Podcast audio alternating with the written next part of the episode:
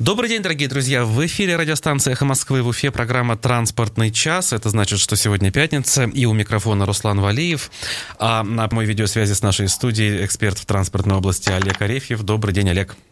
День добрый, Руслан. Студия всем, кто нас слышит и тем, кто нас видит.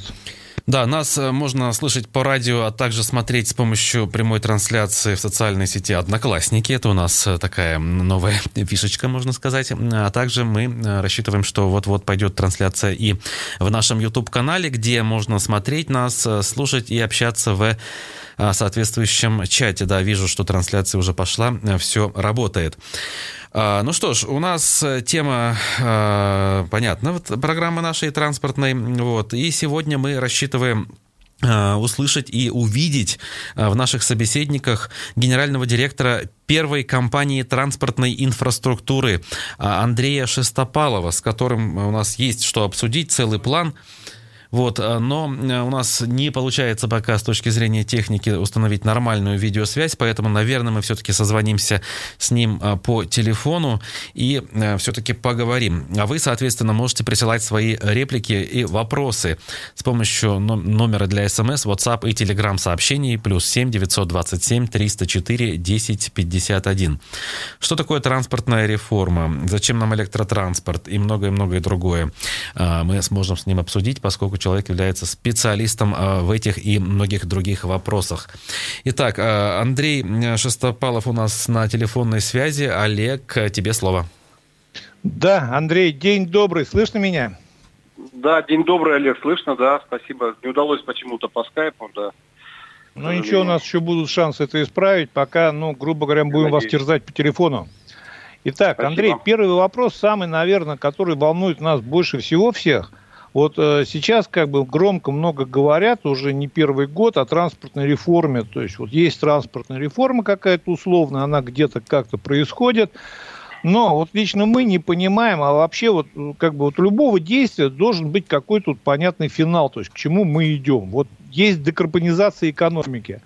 А, спорный вопрос, но там четко понятно. Мы должны прийти к нулевым выбросам. Вот в транспортной реформе вот обычный пассажир, он что должен ждать, то есть на что он должен надеяться, то есть вот чем она должна для него закончиться. Если просто удобно, то удобно как, для кого конкретно из них удобно, насколько удобно. Вот есть какие-то, э, будем так говорить, соображения на этот счет? А, э, ну, на самом деле, очень хороший вопрос, потому что действительно очень у нас такое слово всеобъемлющая реформа, да, я постараюсь э, коротко ответить. Но чего ждет всегда пассажир от общественного транспорта? Он ждет первое, это того, чтобы был первое нормальный, э, нормальный подвижной состав, то есть чтобы в нем не было э, э, много людей, ну то есть чтобы он не был наполнен не так сильно, что в мясо, да, чтобы он ходил стабильно, ну, то есть не, ну, в какой-то, по каким-то понятным интервалам, чтобы можно было планировать, и чтобы он обеспечивал доступность, э, доступность до тех точек э, притяжения, которые, которым он, по которым он привык ездить, которым, ну, работа, я не знаю, центр города, э, объекты э, социальные, социальные там, гостиницы, гостиницы больницы, и так далее. Вот, эм, ну, культура, естественно. Э, соответственно, вот э, есть такой стандарт транспортного обслуживания, который принят Минтрансом некоторое время назад, и там эти вопросы в основном отражены. То есть там всего три вида, три вида показатели. Первый показатель – это доступность, которая включает в себя информационную доступность, э, физическую доступность, территориальную доступность, э, включает в себя ценовую доступность э, и так далее. Значит, второй параметр – это экологичность, и третий параметр – это надежность. Вот, собственно, по этим параметрам и можно говорить о том, достигла ли реформа или достигли изменения э, в области общественного транспорта э, цели. А параметры эти, они регулируются в зависимости от региональной специфики, соответственно. Ну, то есть я имею в виду цифровые значения доступности физической там остановка должна быть в 500 метрах, а может быть 600 метров, возможно, сегодня. Там время работы подвижного состава и перевозчиков может быть э, э, там, с 5 утра до часу ночи, а может быть э, с 12, условно говоря, до 12 часов, ну, 12 часов вечера до 6. Ну, то есть вот разные могут быть параметры. И поэтому, собственно, для пассажира, если говорить о пассажире, то для него самое главное, чтобы он мог добраться в любое время, э, спланировать свою поездку на общественном транспорте. А вот, Андрей, такой вопрос тогда. Да, вот хорошо, я понимаю, параметры, значит, определенные стандарты качества. А кто их должен обеспечить? Потому что, вот, ну, по большому счету, получается определенный казус такой. А, параметры, значит, эти стандарты, они приняты Минтрансом, значит, параметры задает город, который как бы админи... исполнительная власть города, которая как бы к Минтрансу никакого отношения не имеет, эти стандарты, для нее это вообще абсолютно параллельная реальность.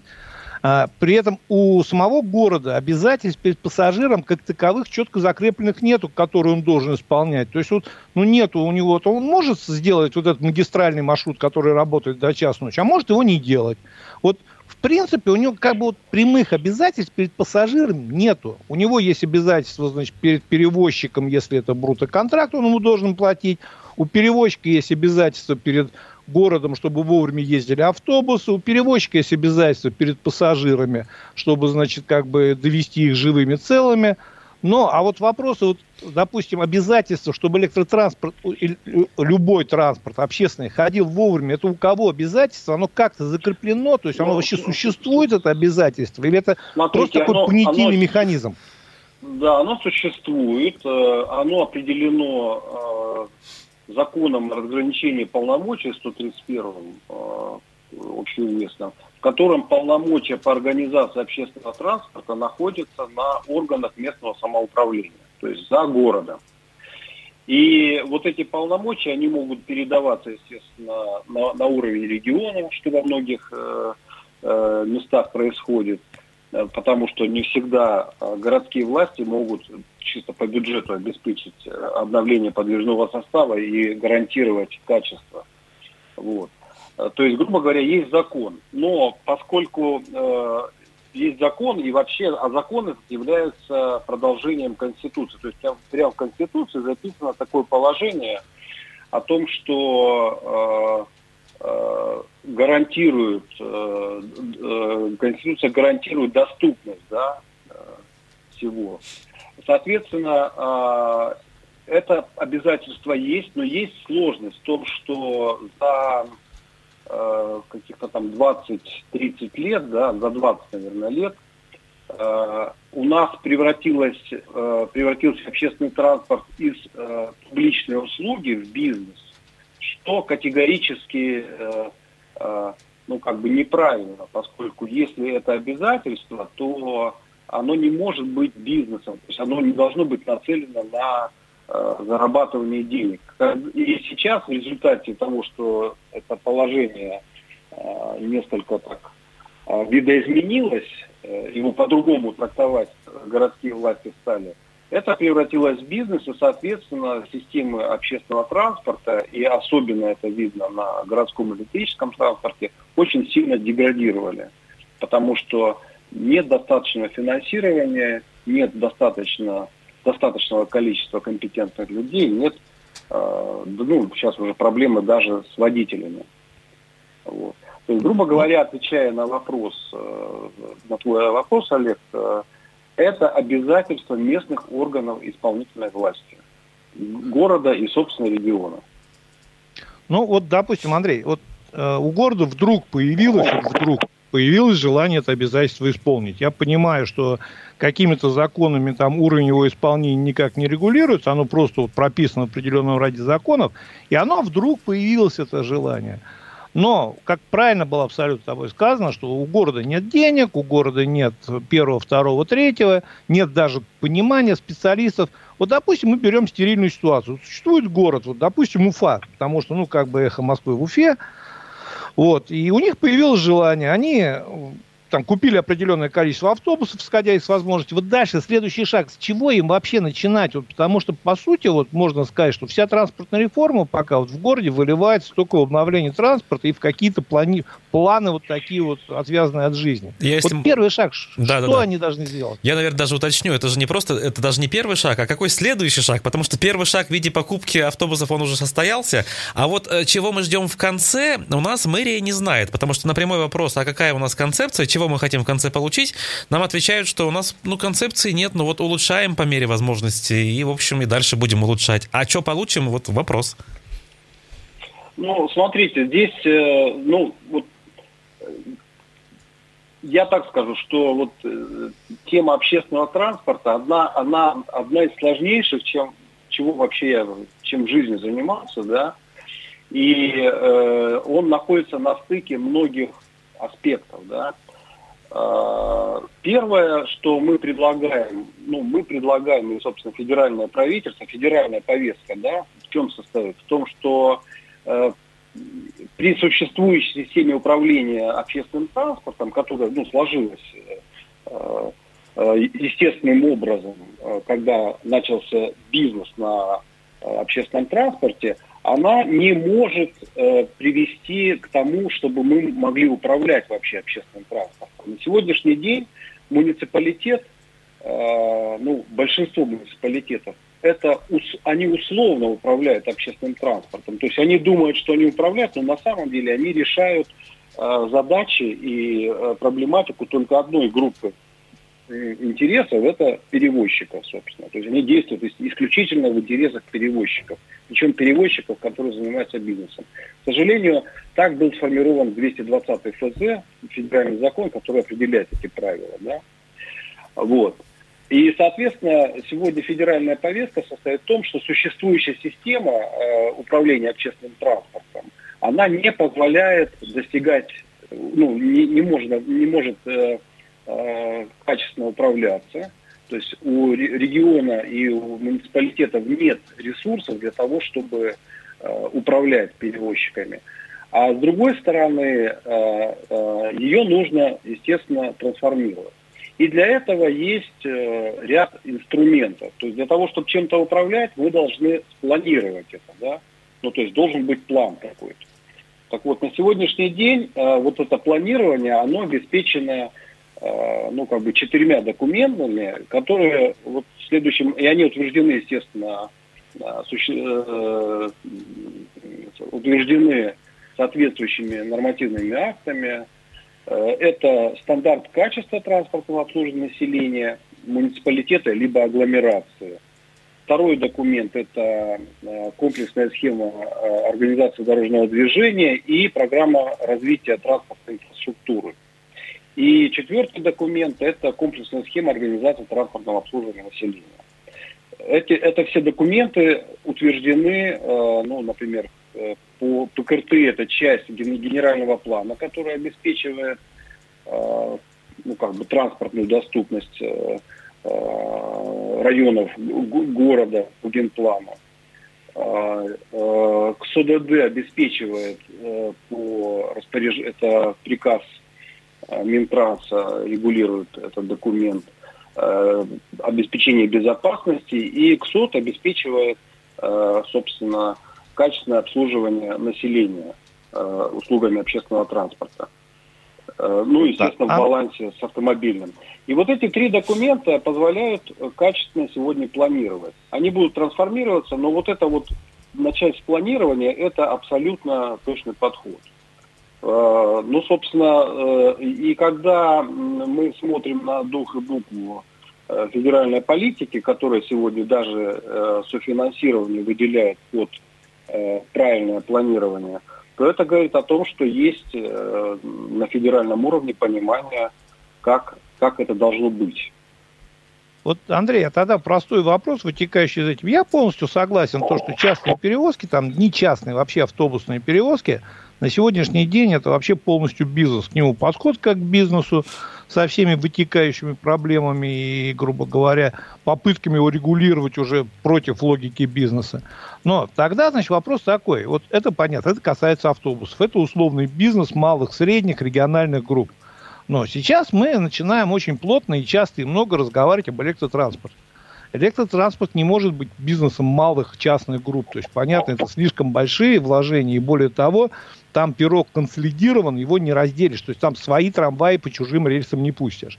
Соответственно, в регионы сейчас имеют шансы прийти крупные игроки со своим бизнесом. Как итог, я же правильно понимаю, что тогда мы получим определенный конфликт между бизнесом, который пришел с крупными деньгами в регион, и тем бизнесом, который в регионе существует с участием, без, без участия чиновников, но существует сегодня. Вот этот конфликт, в принципе, насколько реален? Ну, смотрите, опять-таки, конфликт, он состоит в том, что, ну, если говорить бизнес-языком, то разные бизнес-модели. Если у, мы говорим, когда говорим о бизнесе, то задача максимизации прибыли у перевозчиков, которые по, бизнес, по бизнесу идут, да, ну вот, э, делают бизнес на перевозках. И, соответственно, какие там проблемы возникают? Э, по мере того, как ну, вот, ковид произошел, да, например, перевозчики перестают работать не, не в 9 там, э, вечера, да, а в 7 вечера, потому что, во-первых, водитель устает, потому что он работает больше 8 часов за рулем, да, а во-вторых, просто нет пассажиропотока, и зачем ему тратить свое время и деньги на то, чтобы э, вести там 2-3 человека, да, это первое. Э, вторая история, это они конкурируют, ну вот между собой даже перевозчики конкурируют за, э, за маршрут, да, то есть чтобы быть первым или единственным на маршруте, чтобы собрать выручку с людей.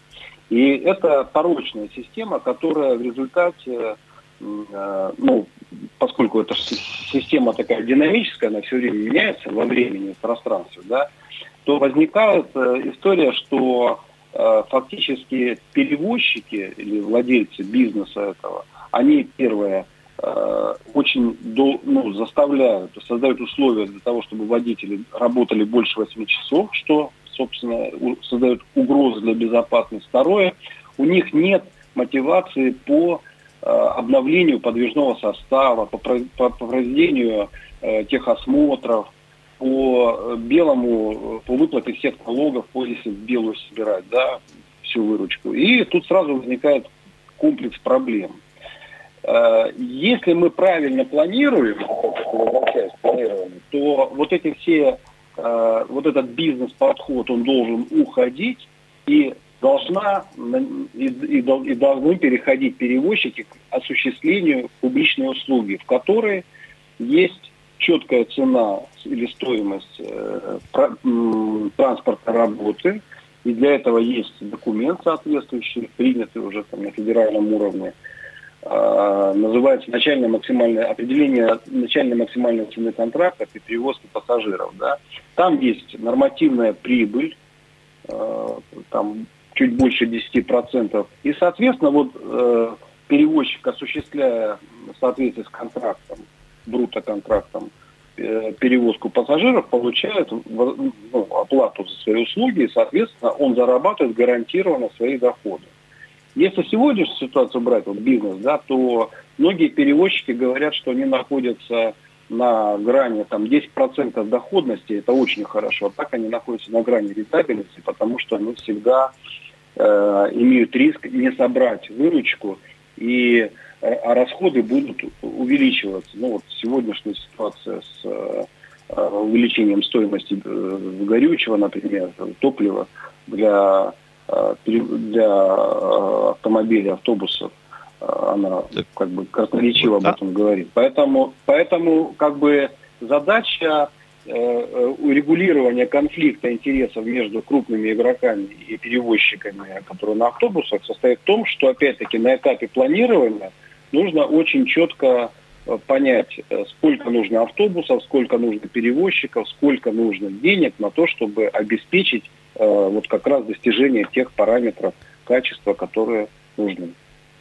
Так вот и вопрос, Андрей, вот то, что я, в принципе, с чего начал как бы нашу вот диалог и беседу, то, что, в принципе, если мы говорим, что, ребята, вы получаете вот перевозчикам, неважно, это крупный электротранспорт, значит, э, малый частный транспорт, вы угу. получаете гарантированный фиксированный доход, то есть вот условно там 10 тысяч, там 15, 20, 70, в зависимости от ситуации, угу. по каждому маршруту, каждый месяц. Тогда это перестает быть бизнесом в сути своей тогда мы должны признать, что, господа, это не бизнес, и бизнес-подход к нему, вот вообще существующий, сегодня закладывающийся в нормативную документацию, ошибочен. Потому что бизнес – это извлечение прибыли на свой страх и риск. А если мы говорим о концессии, либо говорим, значит, о а, брутоконтрактах, эти все страхи и риски на себя уже берет государство.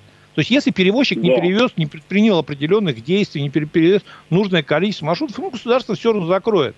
То есть, у него теряется вообще даже вот как бы понятно, что он может там ездить по определенному маршруту, город его может контролировать, либо разрешать, либо запрещать, наказывать рублем. Но у перевозчика нет смысла, он теряет смысл вообще в подходе к бизнес-подходу и, соответственно, в вложении в это денег. Ну, смотрите, тут как бы чуть-чуть другая логика. А, если мы говорим о публичных услугах, да, ну, как, как, то есть переходе от бизнеса к публичной услуге, тому, что обязан предоставить, обязан предоставить орган власти, то э, бизнес здесь чуть другом. То есть такие компании, они обычно, обладая стабильным денежным потоком, э, э, довольно высоко котируются с точки зрения стоимости активов, с точки зрения бизнеса, то есть вот как капитал, да, вот купили и продали да, бизнес. А, и эти компании, они устойчивы, они обеспечивают э, на, на долгий срок а, а, стабильный денежный поток, и, соответственно, это интересный э, вариант для инвестирования. Потому что если мы сегодня возьмем, ну, даже э, ну вот даже возьмем сейчас э, банковские депозиты, да, то они значительно ниже дают доходность, э, чем э, вот такой стабильный бизнес, который обеспечивает, он социально значимый. Поэтому подход как к бизнесу, как ну, с точки зрения собрать деньги и их потратить, это такой бизнес сомнительный, потому что он нестабильный. А если мы получаем стабильный бизнес, то это вот нормальный бизнес, который обеспечивает публичную услугу. Олег. У нас, да, Руслан, время У есть? У нас буквально подытожить разговор, минута до перерыва. Ну, тогда, в принципе, да, что подытожить, то есть, в принципе, как бы все, что Андрей сказал, да, вот мы как бы эти вопросы и задавали, и пытаемся понять, в том числе, значит, абсолютно верно он сейчас сказал, что да, это как бы сейчас переформатируется, вот, э, тран, общественный транспорт, в такой инвест-проект для крупных игроков, что, по большому счету, идет к полной трансформации отрасли. И здесь у меня лично есть определенный страх, что новое мы пока не построили, не сформулировали, а старое уже начинаем убивать. И я не за перевозчиков, я не за частников, я вообще за все хорошее, вот так условно, то есть за хороший транспорт для пассажиров. Но я говорю, вот да, и правильно абсолютно сказано, что да, сейчас вот именно трансформируется нормативная база под то, чтобы, господа, давайте вкладывать деньги в отрасль, стимулировать, но это короткий путь сам вот именно к такому трансформированию отрасли, вот в моем понимании, не самую лучшую сторону. Ну что ж, э, у нас действительно э, пол программы «Транспортный час» подходит к концу. Мы поблагодарим нашего сегодняшнего собеседника, э, генерального директора первой компании транспортной инфраструктуры Андрея Шестопалова. Спасибо вам, Андрей. И напомню слушателям, что мы продолжим наш эфир с Олегом Арефьевым через буквально 3-4 минуты. Оставайтесь на транспортном часе в эфире «Эхо Москвы» в Уфе. Продолжаем прямой эфир транспортного часа на волнах радиостанции «Эхо Москвы» в Уфе и на нашем YouTube-канале. Э, в студии у микрофона Руслан Валиев, на прямой видеосвязи с нашей студией Олег Арефьев, эксперт в транспортной области. Э, напомню, что мы работаем э, еще минут 15, потом на эхе будут новости и обсуждаем разные вопросы. И вот после дам разговора с нашим спикером, который был до перерыва, хотелось бы дальше какие-то выводы сделать. Олег? Ну, даже не вывод, а немножко как бы продолжить логику, понимая, что спикер не все как бы мог сказать и э, связаны определенными там обязательствами и условностями. Нам-то проще, мы можем все говорить, думая, что думаем. Uh-huh. А, лично для меня вот остается загадка. Я понимаю, что сейчас идет, сейчас готовятся очень серьезные изменения в, доку, значит, в нормативных документах, регулирующих значит, транспортную отрасль. Об этом в Уфе, может быть, еще не знают. В Уфе и не все законы, которые уже приняты, к сожалению, знают. А, в частности, допустим, идет э, реформа 220 ФЗ. То есть э, там вплоть до того, что будет подразумеваться, это пока слухи, но слухи, основывающиеся на серьезных источниках, что уберут нерегулируемый тариф, к примеру. Mm-hmm. То есть нерегулируемого тарифа больше не будет как такового. А дальше, значит, э, есть задача Хуснулина перевести всех на контракты любой ценой. И дальше вот возникает как раз то, о чем мы говорим, определенный диссонанс, потому что если изначально брутоконтракты, вот причем, я говорю, мне саму формулировка брутто-контракта немножко напрягает, потому что у нее нет четкой конкретной вот описания, что это такое. А это я вот, Олег, термин, который... уточню. Вот мы же не раз уже обсуждали эти брутто-контракты. Ведь для конечного потребителя это же, по идее, хорошо работать э, вот по здесь контракту? вопрос в чем? Э, для конечного потребителя хорошо, хороший, удобный общественный транспорт, и ему абсолютно, вот конечному потребителю, пассажиру, фиолетово. Я, поним, я понимаю, но я-то как рассуждаю, что если работает транспорт по системе брутто-контрактов, то, наверное, как раз-таки этот транспорт должен быть нормальным, и потребитель будет довольным. Или это не обязательно да. связано? Нет, нет, нет. Вот здесь как раз, здесь тоже очень много зависит от региона, от исполнительной власти, которая будет этим заниматься. Но здесь как раз логика в том, что он в любом случае, по идее, должен стать более удобным для пассажира. Единственное, что момент, что вот в зависимости от трактовки второй стороны, которая после перевозчика взаимоотношения с городом, mm насколько он станет затратом для города и вытянет ли город эту сумму, то есть эти затраты. Потому что те первые цифры, которые начинают всплывать по регионам уже, которые ввели брутоконтракты, они немножко настораживают. А, вот то тут... есть люди берут на себя обязательства, я имею в виду муниципалитеты, но в итоге их не вывозят. Контракты контрактами, а по факту денег нет. Ну вот, я говорю, по Твери сейчас очень тревожные цифры пришли, я пока не хочу их озвучивать, потому что я хочу их сам проверить, но цифры для города очень тревожные, учитывая то, что масштаб Твери раза в три меньше Уфы, ну, как минимум в два, вот, то для Уфы эта цифра будет, естественно, кратно больше. И здесь как раз вот нюанс в чем? То, что в новой трактовке, если раньше брутоконтракты суть была то, что город, государство, муниципалитет собирает все деньги с пассажиров, строит определенную систему, а потом из собранного и добавляя немножко своего, выплачивает перевозчикам, либо не добавляя, там, ну, по ситуации сколько собрал, чаще всего добавляя, выплачивает эти деньги перевозчикам за транспортную работу, которые независимо от того, сколько они перевезли пассажиров, просто должны в определенное время проехать по определенным маршрутам. То сейчас концепция изменилась. Сейчас, грубо говоря, мы как бы говорим, то, что у нас брутоконтракты будут, перевозчик сам будет собирать деньги, продолжать, и раз в две недели сдавать их государству, а государство потом ему выплачивать. И вот в этой, к этой схеме возникает огромное количество вопросов. Если мы сегодня вот не в состоянии, мы это уже признали, мы не в состоянии контролировать кассу перевозчика никакого – ни государства, ни муниципального, ни частного, а, выдачу, не выдачу билетов, чеков и всего остального. Мы не способны контролировать поток. Кто сказал, что мы сможем его контролировать после? Соответственно, перевозчик, тем более он не будет заинтересован, перевозчик, если сейчас перевозчик заинтересован в том, чтобы собрать максимум день, ему вообще будет фиолетово, сколько он собрал. Он рубль собрал, сдал государству. Все остальное проблема государства. Угу. Ему все равно заплатят фиксированную сумму. То есть переход на эту систему, получается, ля, ляжет нагрузкой на государство. Пассажиры вроде как формально будут довольны, что можно будет не платить де-факто.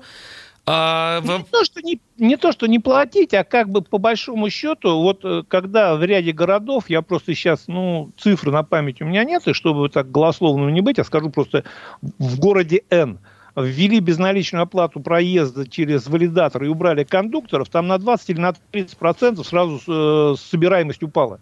То есть, ну, людям давайте признаем, что если у людей есть возможность не платить, то они часто не будут платить, к сожалению, определенная часть из них не будет платить за проезд. А у перевозчика не будет стимула контролировать, чтобы они платили. А Соответственно, от тех собираемых цифр, которые регион либо планирует, либо хочет, либо надеется собрать, он не соберет и части. А все остальное он должен будет выплатить. Да. А зачем это Марату Хуснулину, который все-таки слывет грамотным специалистом, таким мощным Нет, здесь же вопрос в чем? Вот как раз вот э, в логике Хуснулина есть определенные правильные мысли. То есть при брутых контрактах, как мы уже только что с вами говорили, с точки зрения пассажира в любом случае должны произойти улучшения, потому что, значит, отсутствует необходимость гонок, отсутствует необходимость собирать трафик в самые такие загруженные моменты. То есть перевозчику без разницы, он просто должен выполнить работу. И вопрос, конечно, контроля, как он ее выполнил, кто будет контролировать, как будет контролировать это государство, что он в 10 часов именно там по тому маршруту проехал.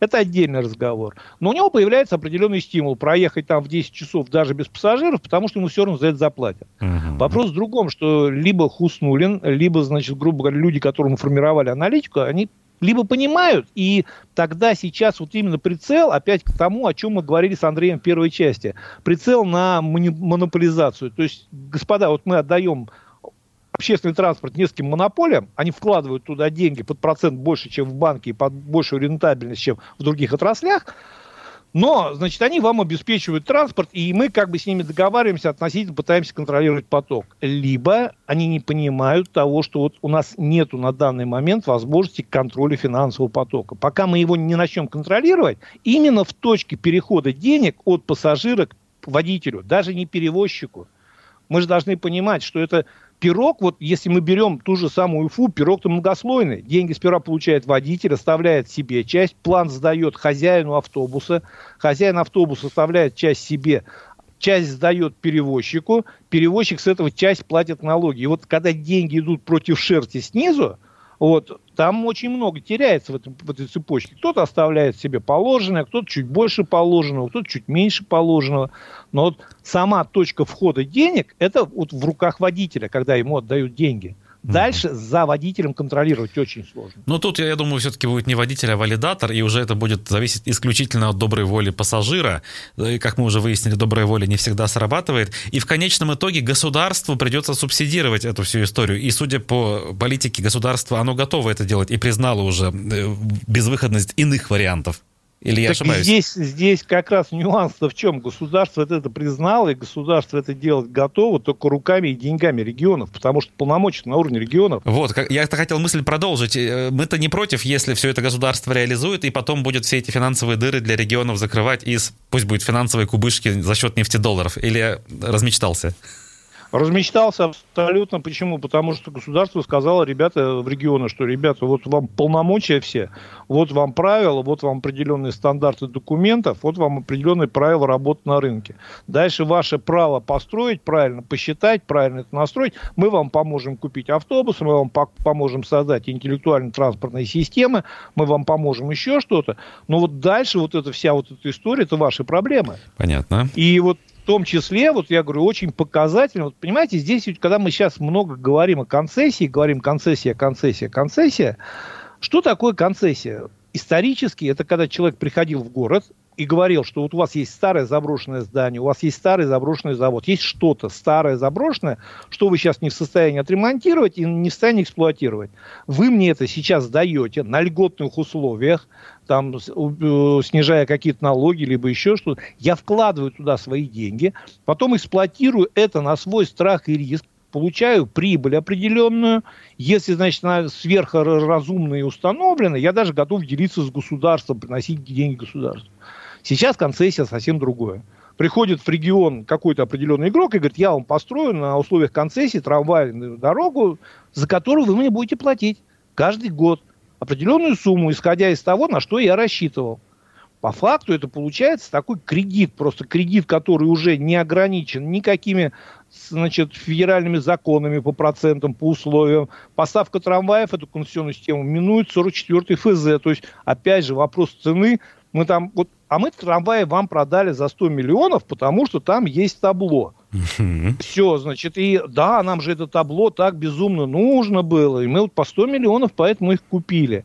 И дальше город будет платить каждый год за эту концессию, потому что вот э, сейчас на данный момент единственный пример работающей концессии, по которой можно посчитать экономику, Санкт-Петербург. Вот в Таганроге ее только запустили, пока можно обсуждать хорошо или плохо, но экономики рано, рано вообще обсуждать. Но по Санкт-Петербургу они до сих пор, хотя существуют, работают уже далеко не первый год, они до сих пор не, вы, не вывозят и 30% расчетного пассажиропотока. Ну, максимум где-то в пиках они на 50% выходят. Все остальное платит город. То есть трамвай, вот эта концессия, она, к счастью или к сожалению, но она не стала вот тем решением для города. Для пассажиров, да, прекрасные, красивые трамваи, очень удобные, то есть вообще не сравнить с тем, что ездит в Уфе. Ездят относительно более там каком-то графике, то есть они исполняют определенные обязательства перед городом. Для пассажира, да, здорово. Но у города не безразмерный бюджет, чтобы содержать все такие трамвайные линии, автобусные парки и все остальное. И здесь, я говорю, вот опять же, мы четко должны понять, мы до сих пор не определились. Для нас вот именно общественный транспорт. Если это бизнес, то, ребята, оставьте все как есть. Как бы это плохо не было. Вот потому что 10 лет назад Бизнес ведь никогда не будет работать там или когда ему неудобно и невыгодно. Угу. Значит, автобусы будут работать там, где есть пассажиры. Есть пассажиры, будут автобусы. Нет пассажиров, не будут автобусы. Вы вспомните, вот, Руслан, я, я говорю, я сейчас не защищаю частных перевозчиков, я просто логику пытаюсь понять. Вы вспомните, было время, когда был чисто дикий рынок, но они ходили даже после 10 часов автобуса, и в 11 ходили. И после 12 что, ходили, я сам да, ездил. Угу. 30 рублей просто, там, допустим, условно, так вот днем 20, а вечером после 8 часов 30 рублей. Но они были. Угу. И перевозчики сами искали те места, где есть пассажиры, сами находили, туда вставали. Если это бизнес, но если мы говорим о том, что мы регулируем цену, мы регулируем маршруты, мы исключаем любую возможность конкуренции, мы, в принципе, убиваем эту суть бизнеса, но подходить продолжаем как к бизнесу. И uh-huh. вот на этом вот таком вот как бы вот перепутье мы не, я сомневаюсь, что мы что-то сможем создать. Потому что либо это да, то есть это определенная услуга государства населению. Но тогда вот с чего начали этот разговор даже с Андреем? А чем она регулируется, взаимоотношения государства с Андреем, кроме прописанных в определенном э, количестве законов обязанностей создать? Ну, пустили мы один автобус по городу, мы создали, вот мы так видим, мы так считаем. Мы считаем, что этого достаточно. Поэтому я говорю, вот сейчас на данный момент идет довольно-таки серьезное изменение вектора, то есть как бы и подхода, и отношения. С моей точки зрения, это изменение вектора идет в сторону как раз вот э, в пользу крупных игроков, чтобы их защитить, их инвестиции, их подход. Вопрос в другом все риски перекладываются на город. В городе мы понимаем, власть может меняться, и новая власть там не факт, что вообще захочет эти риски на себе нести и дальше продолжать. Будут начер... То есть что-то можно, вот я говорю, говорить конкретно о той форме, которую нам предлагают, как работающий, лет через пять, ну хотя бы через три. Но сегодня она проработала где-то какое-то определенное время в Твери. На данный момент оттуда очень тревожная информация идет. По остальным городам, ну, вот даже где пытаются переводить, тем не менее, я говорю, для, вот опять же, три, вот у нас в договоре перевозки, он трехсторонний, вот условно трехсторонний. А, одна сторона – это пассажир, который потребитель услуги. Одна сторона – это город, который ставит правила перевозчика в пользу этого пассажира. Третья сторона – это перевозчик, который работает по правилам, которые поставил город, но значит, э, продает услугу пассажиру на тех правилах, поставленных городом. Вот это трехсторонний договор. Но в этом трех, треугольнике отношения между городом и пассажиром абсолютно не урегулированы. И если мы говорим о социальной услуги, давайте регулировать эти отношения, а потом на основании этих условий, этих отношений нанимать перевозчиков за фиксированную плату, чтобы они их исполняли. Все остальное, вот попытка вот это вот такой сурудить такого ежика из с определенной субстанции со спичками, угу. я как с трудом себе представляю вообще. Понятно, Олег. У нас до конца буквально там минуты три. Э, у нас еще был вопрос по поводу электробусов. Сможем ли что-то успеть сказать? Ну, по, по крайней мере, попытаемся. Сейчас вышло, значит, такое довольно-таки интересное исследование. Конечно, можно спорить о исходных цифрах, можно спорить о форме расчета, можно спорить обо всем. Но оно есть, и, грубо говоря, оно как бы показывает, что электробус э, мало того, что малоэффективный относительно транспорта, и он экономически абсолютно нецелесообразный. То есть это такая дорогая игрушка сейчас для регионов, для региона на данный момент, для одного, для Москвы, которая может себе эту игрушку позволить и, поз... и может ее оплачивать.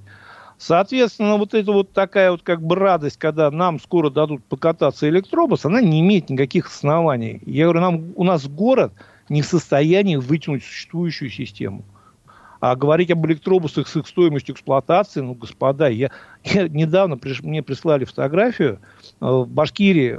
Мы же, Руслан, мы забываем одну простую вещь. У нас транспортная реформа-то, она касается не только у нас пассажиры есть в деревнях, в районах, в регионе. Конечно, и, от них куча жалоб в том числе. Угу. Недавно присылают фотографию, старый списанный школьный автобус на линии Башавтотранс работает. Я понимаю, нет хорошей жизни, у меня нет претензий к Башавтотрансу, особенно к региональному. Но мы говорим о том, что у нас по городу сейчас будет кататься электробус, и вот вторая сторона картинки мы переворачиваем, а там старый школьный автобус на линии работает. Угу. Я считаю, нам как бы перестать надо гоняться вот за этими журавлями в небе. Давайте какую-то синицу, нормальный транспорт, настроим систему. Москва же тоже электробусы начала брать уже, когда у нее относительно сложилась система. Хорошая или плохая, она есть. Вот, поэтому, да, вот резюмируя, повторяю тысяч, десят тысяч раз, что надо менять подход, надо менять, в принципе, на федеральном уровне, не только на региональном. Но при этом у регионов достаточно полномочий, если они захотят ими воспользоваться. Не хотят, не могут, нет желания, нет настроения, нет ничего. И транспорта тоже нет, к сожалению. Да, пока, к сожалению, больше нет, э, чем есть, хотя э, внешний лоск, например, в Уфе сейчас э, вроде имеется, те же самые новые автобусы, новые троллейбусы, то и дело мелькают на центральных улицах, но радости у пассажиров, к сожалению, больше не стало. Жалобы все как шли, так и идут. Ну ладно, а, буквально в завершении прочитаю тут пожелания нашего слушателя, видимо, уже на следующие разы мы это будем иметь в виду. Здравствуйте, что можете сказать о изменении конструкции автомобиля? Речь о тюнинге. Это нам подсказка, видимо, если мы захотим вновь ну, вернуться. Не проблема, вообще никаких проблем. В следующем эфире сделаем обзор краткий. Я понимаю, о чем он говорит. Это сейчас такой новый, как бы, возникший вопрос многих волнующих. Не проблема. Сделаем в следующем эфире. Как говорится, заметанно. Спасибо всем, кто был сегодня с нами. Олег, спасибо тебе. Я напомню, что в эфире транспортного часа в студии работал Руслан Валиев. На прямой видеосвязи был Олег Арефьев. До новых встреч на Ихе. До свидания.